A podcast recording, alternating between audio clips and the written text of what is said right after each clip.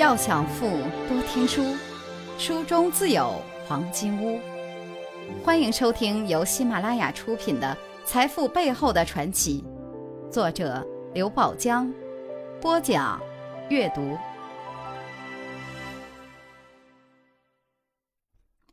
第三十二课，他们都曾经秀过。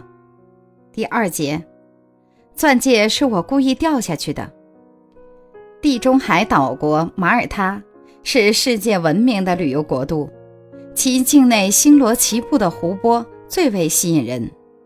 有一年，马耳他政府决定在境内最古老的湖泊埃伦湖底开展湖底观光旅游项目，但前期调研发现，埃伦湖底淤泥积了厚厚一层，因此开工之前必须先将湖底的淤泥全部清除。经过预算，马耳他政府决定出资五百万英镑，雇佣民间公司清除湖底的淤泥。但消息发布了很久，却都没有一家公司问津。原因是人们认为五百万英镑太少，根本无法完成那么大的工程，没有人愿意赔本赚吆喝。但就在当地政府一筹莫展之际，英国一家旅游公司的总裁乔治·维斯顿。却勇敢地递出了标书，一时间，舆论界一片哗然，同行们也乐得看笑话。维斯顿则趁热打铁，在人们的议论声中，雇佣了当地人的一个小船，在埃伦湖上进行开工前的勘探工作。当天天气晴好，风和日丽，不一会儿，维斯顿等人便来到了湖中心。维斯顿挥手示意当地人可以停船了。阳光照在他的手上，一颗钻戒显得格外耀眼。事实上，那是一颗重达二十克拉的钻戒。划船的当地人羡慕地问：“先生，您这钻戒真漂亮，很贵吧？”维斯顿淡淡的笑：“哪里？不过二百多万英镑。”大家听得目瞪口呆。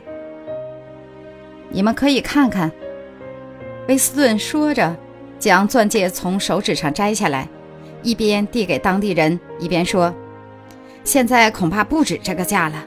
你们看这颗大钻石。”忽然，小船晃了一下，威斯顿打了一个踉跄，还来不及递出的钻戒掉进了湖里。二百多万英镑的钻戒啊！大家都慌了，立即有两个当地人跳进了湖里去寻找，但最终都空手而归，多半是陷在泥里了。维斯顿沮丧地说：“算了，今天就到这里，回去吧。”就这样，一行人划着小船回到岸上。和维斯顿等人分手后，两个当地人立即跑回家中。一天后，二百多万英镑的钻戒。掉进了湖里的消息便不胫而走。维斯顿得到反馈后，高兴地对助手说：“用不了几天，我们就可以完工了。其实，钻戒是我故意掉下去的。”果不其然，当地人听说钻戒掉进了湖里，都使出了浑身解数，很多人不惜动用机械将淤泥挖上岸，寻找钻戒。仅仅一个星期。湖底的淤泥就被挖光了。维斯顿虽然赔上了一只钻戒，但他不费吹灰之力就得到了五百万英镑，算下来还净挣了三百万英镑。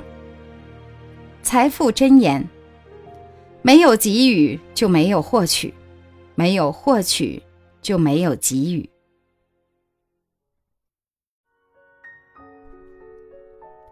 如果您喜欢今天的内容，请点击音频右上方的按钮，一键分享到您的朋友圈。